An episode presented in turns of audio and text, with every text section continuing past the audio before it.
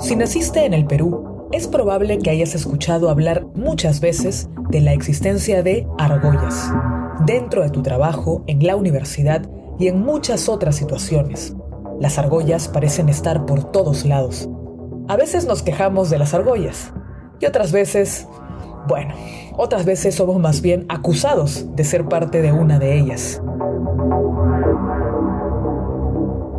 Pero la argolla también forma parte del discurso público. La vemos en el fútbol, en la televisión o en la política. Recordemos que cuando la Padula recién entró a la selección, algunos comentaristas decían lo siguiente. ¿Qué beneficia y a quién beneficia que no se la den a la Padula? es lo que no termino de entender. Argolla para esperar a que, cuando vuelva Pablo juegue Pablo. Ah, o en la crítica, que suelen hacer actores de teatro y televisión. Yo siento que, que, es real, que es una especie de argolla, ¿no? O sea, estás en la argolla y, mm, claro. y, y siempre las argollas suelen empezar por estas personalidades que son eh, grandilocuentes, vivos. O en el gobierno. Escuchemos lo que dijo el actual ministro de Salud para responder a las críticas por su designación en el cargo. ¿Acaso existe una argolla entre los funcionarios idóneos de gabinete que se autoprotegen?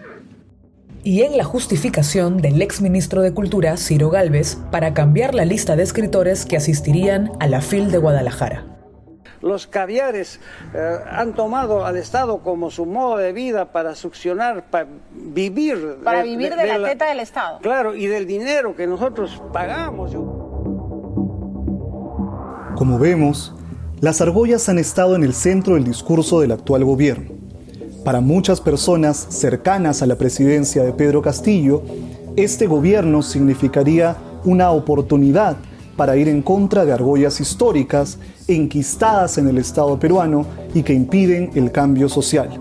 En la acera del frente, la oposición denuncia que esta narrativa sería una forma de justificar la designación de funcionarios que no tienen capacidades técnicas, o en todo caso, de reemplazar una argolla por otra.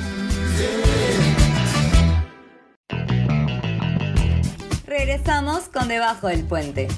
Nos tomamos un break para reforzar los cimientos de este puente que busca conectarte con todos los agentes de nuestra realidad nacional. Seamos puente, compartamos lo que sabemos.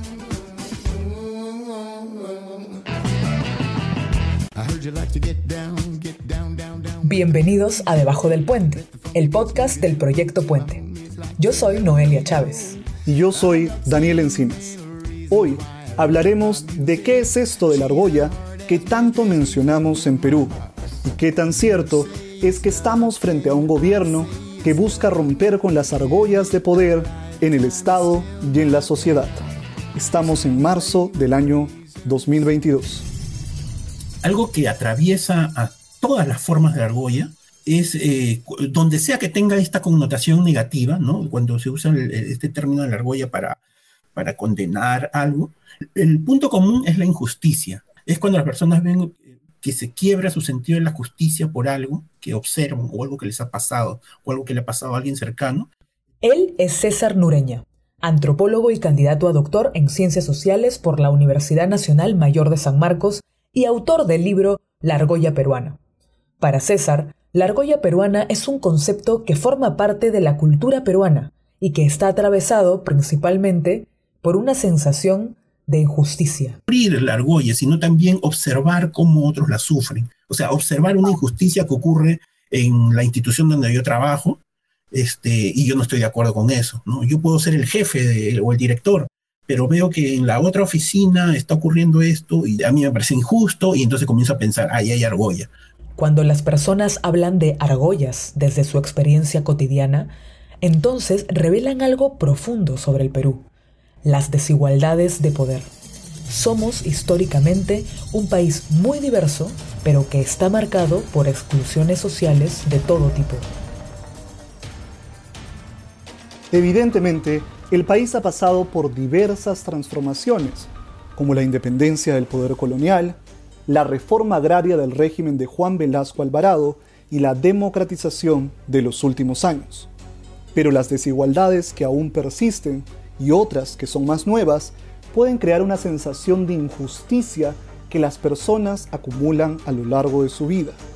Hablar de argollas, de alguna manera, le da sentido a esa experiencia las personas mientras más sufren o observan o están inmersas en un mundo de favorecimientos personalizados y de injusticias y de abuso de poder, mientras más están viviendo en, ese entorno, su concepto particular de argolla se va haciendo mucho más denso, más elaborado, más complejo, ¿no? Y entonces alguien que empezó creyendo que la argolla es simplemente el jale de un amigo o un tipo de nepotismo, eh, termina 20 años después en su vida creyendo, pensando o, sosteniendo que la argolla es todo un sistema que gobierna al país, es toda, la, es toda la corrupción que existe en el Perú. Pero la argolla no ocurre solo en Perú. En Costa Rica y en Ecuador también se habla de argollas. En Chile el término es pituto. En Colombia, la rosca. Y en México, el cuatismo. En todos los casos, la palabra alude a lo mismo, la búsqueda de poder y favores a través de redes y relaciones personales. Entonces, ¿todas las argollas son negativas? No necesariamente. Para César, otra característica de la argolla es su ambigüedad. Una misma persona Incluso en el curso de un mismo diálogo, y eso me ha pasado muchas veces, utiliza el concepto de la argolla dándole una connotación positiva y luego dándole una connotación negativa eh, y viceversa. Lo que César ha encontrado es que hay muchos usos de la palabra argolla en Perú. A veces hace referencia a injusticias y aspectos negativos, pero a veces sirve para hablar de aspectos más positivos, como la reciprocidad estos discursos son muy contextualizados. Siempre cuando se habla de argolla se está hablando de alguna cosa concreta. Pero esto de que se vea como positivo o negativo es paralelo a que si me perjudica o me favorece, ¿no? Entonces muchas personas condenan a las argollas porque me perjudicaron a mí directamente o a alguien que conozco, perjudican al país, etcétera, ¿no? Cuando la gente habla de su argolla, su argollita, como los amigos, ahí el, el concepto central es la reciprocidad, ¿no? Es el hacerse favores mutuamente. Al margen de cómo usamos la palabra, lo que parece ser inevitable es que la ciudadanía peruana se sienta constantemente rodeada de argollas. La pregunta es, ¿por qué la argolla parece estar tan presente en la vida de las personas? La respuesta de César apunta especialmente a la debilidad del Estado peruano para hacer cumplir la ley. Eh, yo hablo del Estado, centralmente el Estado, pero eh, también podemos hablar de muchas instituciones en general, ¿no? Eh, claro que el Estado es central porque regula a todas las demás, ¿no? Pero parte de ahí, ¿no? Y centralmente se trata de la capacidad o incapacidad del Estado peruano para imponer o hacer cumplir reglas impersonales en el país. Y la presencia o ausencia de estas reglas impersonales parece tener un fuerte impacto en la experiencia de las personas frente a las argollas. Ese es un fenómeno que me llevaba a pensar en dónde se han movido estas personas que tienen los conceptos más elaborados de argolla, y son precisamente en ámbitos del Estado o en general ámbitos sociales, pueden ser empresas también, donde no existen controles eh, de reglas impersonales, o donde los controles de estas reglas son muy débiles, muy frágiles, o, donde los aparatos de control están capturados por intereses, intereses particulares de alguien, ¿no? Entonces, eh, prácticamente podemos definir al Estado peruano así, porque no, no, existe espacio del Estado peruano donde, donde, no, no este, donde las personas no perciban argollas quienes están dentro de esos espacios, ¿no? Yo he entrevistado a gente, incluso este, he sacado eh, testimonios de gente de, la SUNAD, del Ministerio de Economía, desde donde uno pensaría sin que quizás funcionan más ordenadamente, ¿no? Y también de ahí se habla mucho de, argollas y con, conceptos muy elaborados de cómo funcionan las argollas ahí. Entonces, eh, y, la, y por oposición, aquellas personas que no tenían ideas muy elaboradas de argolla, donde era una cosa muy simple, muy pequeñita, muy acotada, eran personas que toda su, la mayor parte de su vida o todas habían desenvuelto en lugares donde existían sistemas de control de normas, especialmente normas impersonales, y que eran básicamente empresas grandes, ¿no? empresas transnacionales, empresas grandes. Este punto es muy importante. En ausencia de reglas impersonales, la ciudadanía queda desprotegida y tiene que buscar reglas alternativas.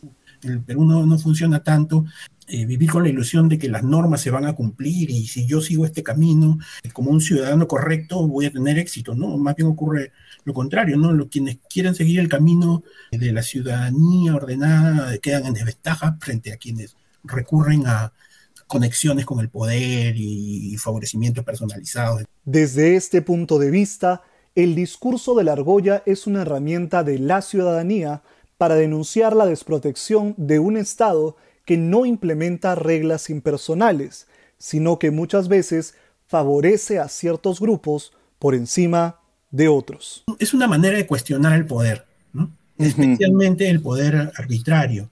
Por eso, y forma parte del repertorio, del repertorio cultural y discursivo, político de los peruanos, eso de, cuestionar el poder y especialmente estos, eh, estos abusos utilizando el lenguaje. La argolla finalmente termina siendo como un símbolo, ¿no? que lo, lo cargamos de significado. Por ejemplo, la argolla permite cuestionar el histórico y muchas veces asfixiante centralismo limeño fuera de Lima, cuando veo fuentes de fuera de Lima, sí está muy presente esta idea de la argolla como que puede ser los limeños, punto, ¿no? O la élite limeña, ¿no? Como la argolla. Y, entonces es como una reproducción, ¿no? Es como un como un sentimiento de agravio que se expresa de algún modo, ¿no? Y uno de los modos en que se expresa es este discurso también, ¿no? De señalar a la argolla, a las argollas limeñas, este, desde un grupo político o un grupo que está en ascenso. En la última campaña presidencial, el entonces candidato Pedro Castillo logró precisamente encarnar este sentimiento de agravio contra el poder concentrado en la capital, así como otras injusticias. El problema de la delincuencia en el Perú es un problema estructural, es histórico. Hay delincuentes por todo lado, de todo tamaño, de todo precio, de toda estatura, de toda procedencia. Hemos encontrado delincuentes hasta en el escenario político. Hemos encontrado delincuentes en el escenario económico, social. Ahora, ya en la presidencia, Castillo continúa en gran medida con ese discurso el gobierno y sus aliados denuncian la existencia de una argolla de tecnócratas y burócratas, limeños y caviares, que habrían estado a cargo del país en las últimas décadas. Al regresar de la pausa, analizaremos qué más se esconde detrás de este discurso. Ya volvemos.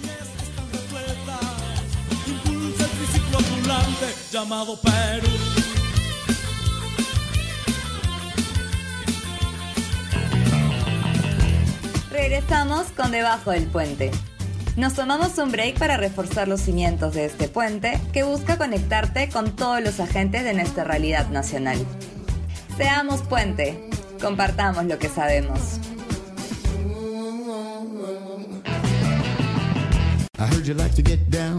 Estamos de vuelta en Debajo del Puente. Gabriela, cuéntanos en qué consiste el discurso del gobierno sobre las argollas en el Estado lo está tratando de hacer es generar una legitimidad en base a nosotros no somos estos gobiernos que siempre, digamos, llegaban con este discurso de inclusión y al final trabajaban con los mismos que trabajaban todos siempre y por lo tanto los ignoraban, ¿no? Me parece que en eso... Ella es Gabriela Camacho, politóloga peruana que está estudiando un doctorado en la Universidad Humboldt de Berlín. Hablamos con ella porque es experta en burocracias y tecnocracias en el Perú y podía explicarnos un poco más sobre la tangibilidad de las argollas dentro del Estado. Quizás, como decías, Mac, al inicio es más este discurso más populista, ¿no? De, nosotros contra ellos, donde ellos son estos tecnócratas, estas élites limeñas que han venido trabajando con todos los otros gobiernos, ¿no? Y que cada vez que alguien nuevo, nuevo entre comillas, o, o no, llega, es cooptado o simplemente también decide ser parte de eso y se une a esta élite, digamos, que al final no cambia nada. César, con quien hablamos en el bloque anterior, encuentra paralelos entre este discurso del gobierno y el discurso de la ciudadanía que mencionó previamente. Yo pensaba que esta, esta idea de la argolla, cuando se habla desde fuera de Lima, como la argolla limeña, la argolla tecnocrática, la argolla caviar, es como una manera de utilizar este concepto cultural para decir lo mismo. Pero evaluar el discurso oficialista sobre argollas también requiere entender mejor qué es la tecnocracia y cómo se diferencia de la burocracia. Prestemos atención a la diferencia que plantea Gabriela. Diferenciar entre esta idea de burocracia, que se refiere más a esa cosa más grande del sector público, la gente que trabaja ahí, pero también a los procesos burocráticos. Y muchas veces es nuestra forma de interactuar con el Estado, ¿no? Hablamos de procesos burocráticos engorrosos, hablamos de una serie de cosas cuando nos referimos a burocracia. Eso es distinto a lo que se refieren cuando hablan de tecnocracia, porque la tecnocracia implica cierto coto de poder al momento de tomar decisiones. Es decir, eh, los tecnócratas tienen la capacidad de tomar decisiones en sus ámbitos, muchas veces sin, con cierta autonomía respecto a, a los políticos elegidos al gobierno, ¿no? Es decir, y creo que aquí lo importante sería quizás diferenciar de dónde provienen sus legitimidades. Un político elegido tiene la legitimidad del pueblo, ¿no? O sea, finalmente su legitimidad está totalmente relacionada a emanar del voto popular. Un tecnócrata la legitimidad la basa en su tecne, ¿no? O sea, por eso la palabra, en su expertise sobre algún asunto en particular. En el Perú se hizo un cambio de modelo económico en los años 90, durante el autoritarismo de Alberto Fujimori. Como en otros países de América Latina, ello implicó la reducción y tecnificación del Estado desde una óptica económica. Aquí aparecen los tecnócratas en escena, aquellos que el gobierno actual pone en cuestionamiento. Creo que muchos de los estudios que se han hecho en los últimos años indican que los tecnócratas sí tuvieron bastante mm, espacio de acción, ¿no? O sea, definitivamente sí tenían cierto espacio para moverse, cierto espacio para tomar decisiones Eduardo Darían cuando, cuando estudia justamente el tema en Perú y habla un poco del, del, sector de economía y de los ministros de economía y finanzas, una de las cosas que encuentra es que hay momentos en los que las decisiones de los ministros de economía no eran las decisiones preferidas por los presidentes. Entonces hay definitivamente un campo de autonomía y de acción.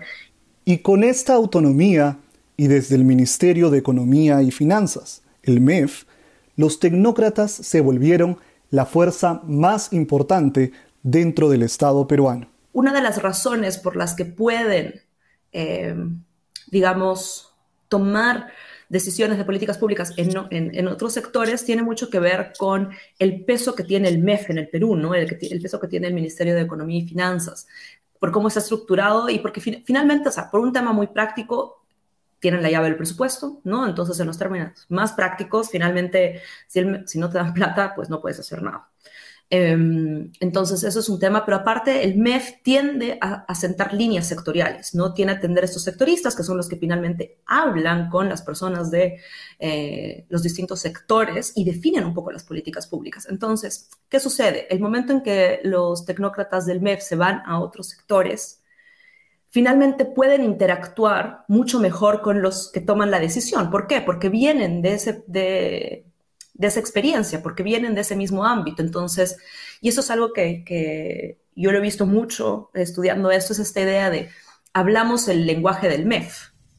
Pero en los últimos años, esta tecnocracia ha sufrido transformaciones y en cierto sentido podría decirse que se ha debilitado.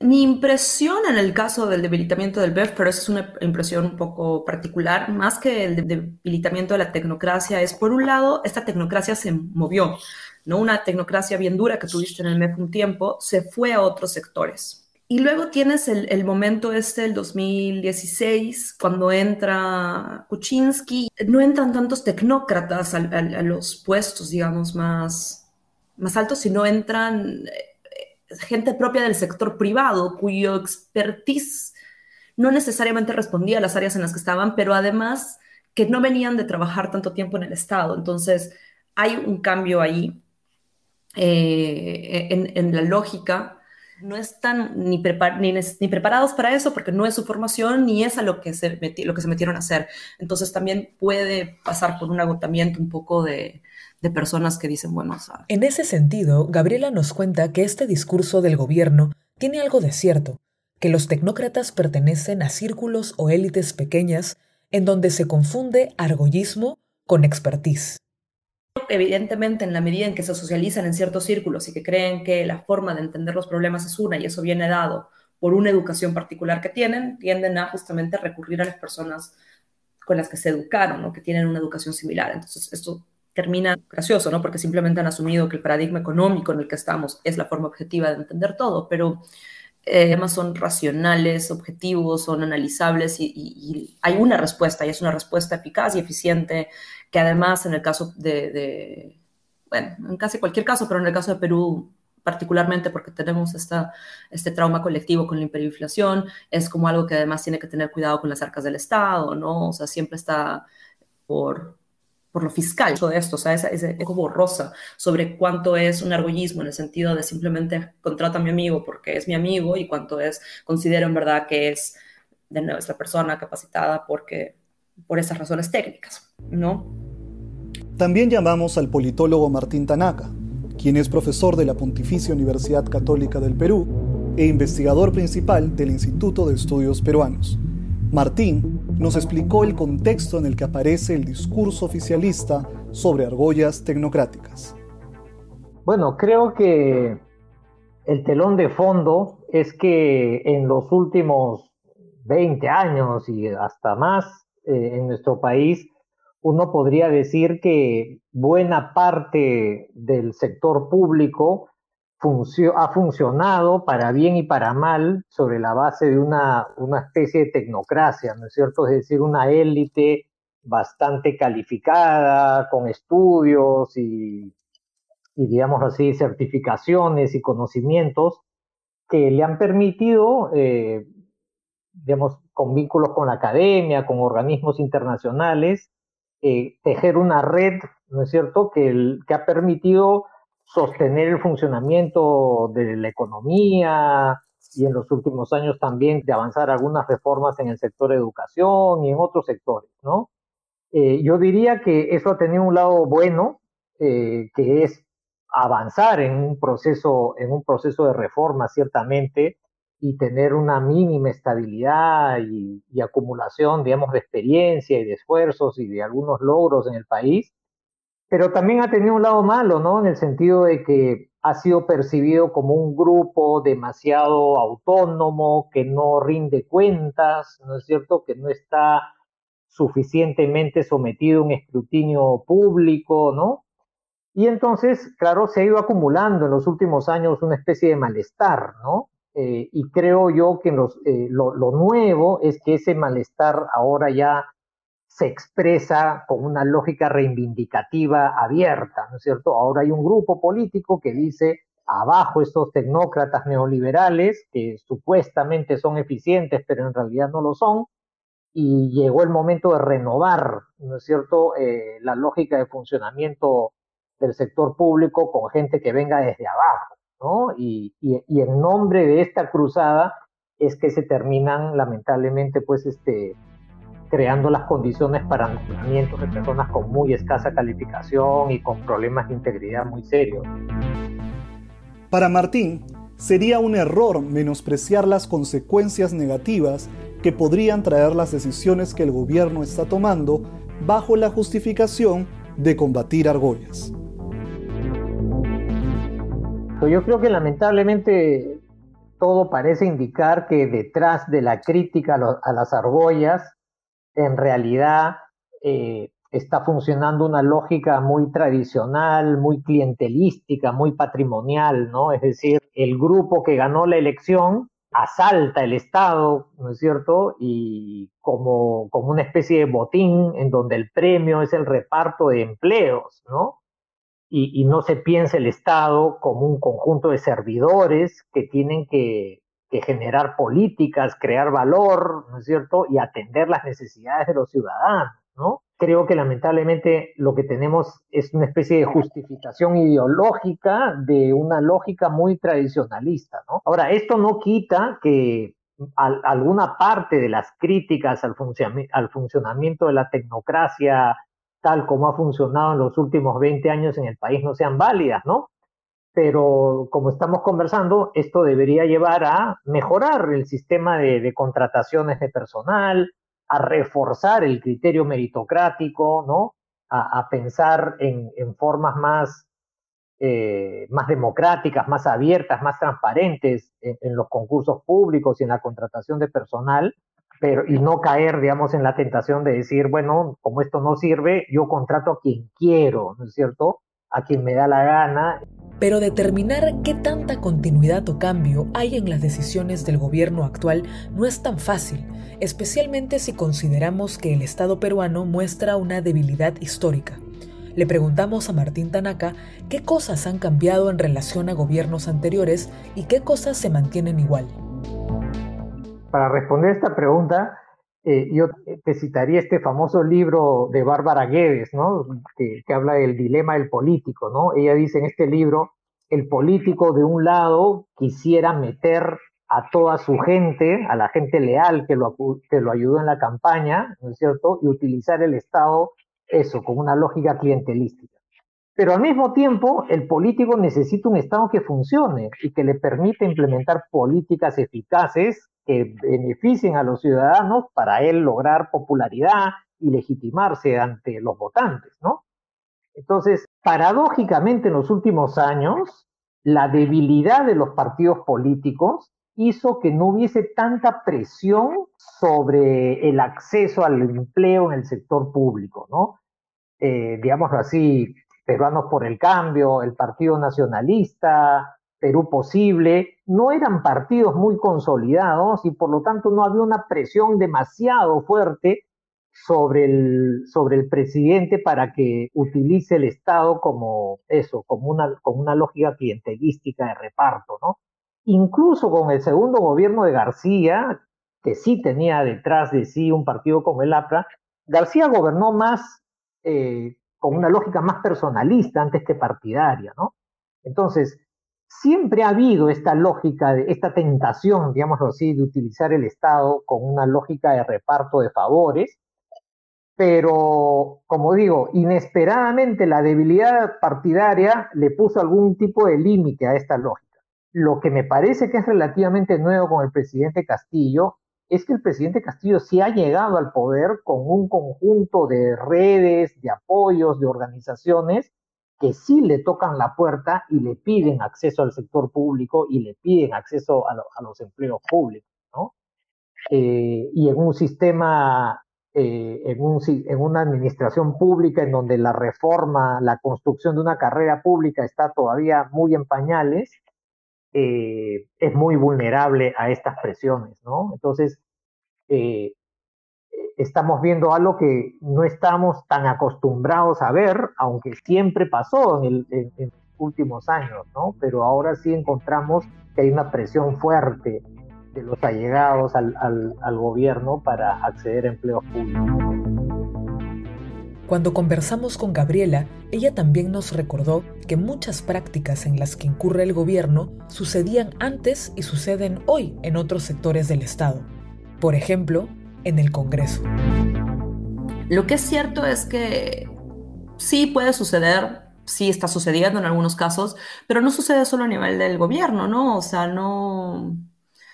Ayer, antes de ayer, no me acuerdo cuándo fue que salió esto de que mm, la jefa de comunicaciones del Congreso, ¿no? Pues se salió por presiones justamente de eh, los asesores de, de, Mari Carmen Alma de, de, copar ciertos puestos. Entonces, eso es algo que sucede en, en general en, el Estado peruano, no solamente quizás del lado del Ejecutivo, sino también del Congreso. El Congreso, no sé si recuerdan también, se eximió de la ley Servir, ¿no? Al momento en que quieren aprobar, o sea, la negociación del Congreso para aprobar la ley Servir es que a ellos no se les aplicaba. ¿Por qué? Porque querían poder seguir contratando a los asesores como quisieran, ¿no? Este, entonces, hay un tema de en general, ¿no? no diría que solamente del Ejecutivo, sino en general de los coteos de poder. Puede ser que efectivamente lo hagan también por el coteo de poder, y creo que, pero creo que eso es algo transversal a, muchas cosas en el Perú, no solamente dentro del Ejecutivo y el Legislativo, sino también en innumerables otros espacios, ¿no? En esa misma línea opinó César Nureña. Muchos otros esfuerzos en el Perú de ordenar y poner criterios técnicos aparecen y el gobierno que esté a cargo se las arregla, bueno, no solo el gobierno, sino diría todo un conjunto más amplio de, actores políticos, se las arreglan para eh, bajarle la llanta. Para Martín, sin embargo, el reto está precisamente en reconocer todo lo malo que persiste en la administración pública, pero sin menospreciar los avances de los últimos años. Es una idea que a mí me gusta mucho. Albert Hirschman es un economista eh, dedicado al, análisis del desarrollo en general y muy interesado en, América Latina y en particular en Colombia.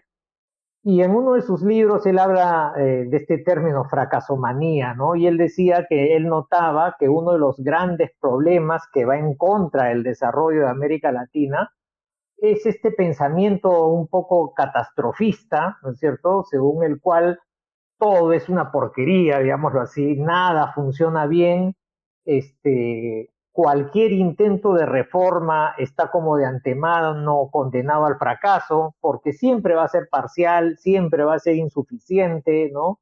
Este, siempre va a haber demasiadas tareas pendientes, y entonces como que se subestiman los pequeños logros que, lo, que, que, que, consigues, ¿no es cierto?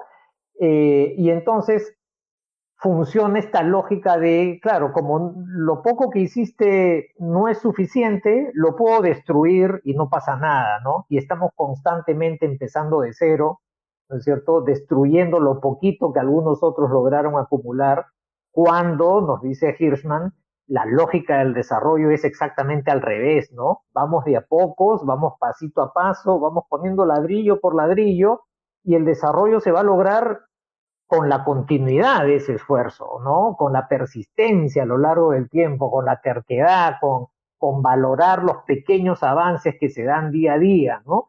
Y es así como en el mediano y largo plazo vas construyendo cosas más significativas, ¿no?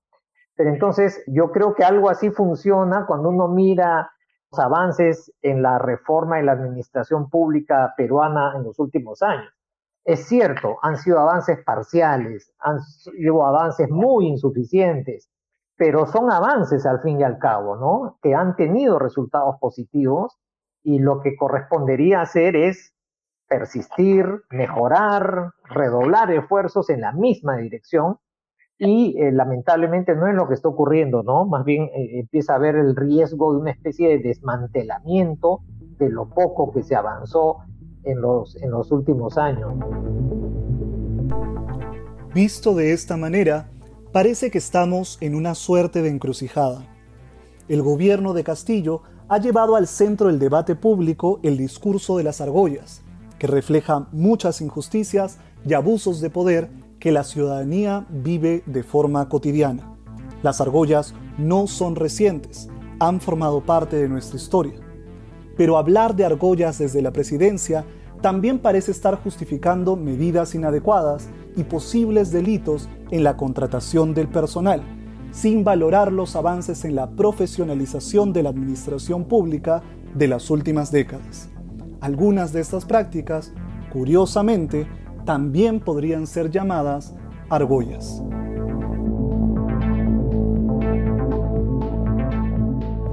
¿Debemos abandonar la palabra o usarla para hacer frente al gobierno? ¿Podemos dejar de hablar de argollas sin perder una herramienta ciudadana poderosa para combatir los abusos de poder?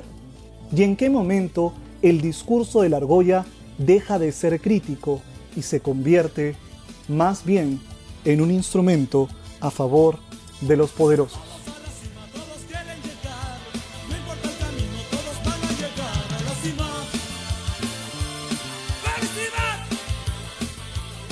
Este episodio fue producido por Daniel Encinas, con el apoyo de Noelia Chávez y María Claudia Augusto. Los tres también realizaron las entrevistas. La edición de sonido estuvo a cargo de Adrián León. El diseño del banner llega gracias a Francisco Muñante. Romina Mendoza también colaboró con este programa. Agradecemos a César, Gabriela y Martín por sumarse a esta conversación. Nos vemos en el siguiente episodio de Debajo del Puente. Muchas gracias por escucharnos.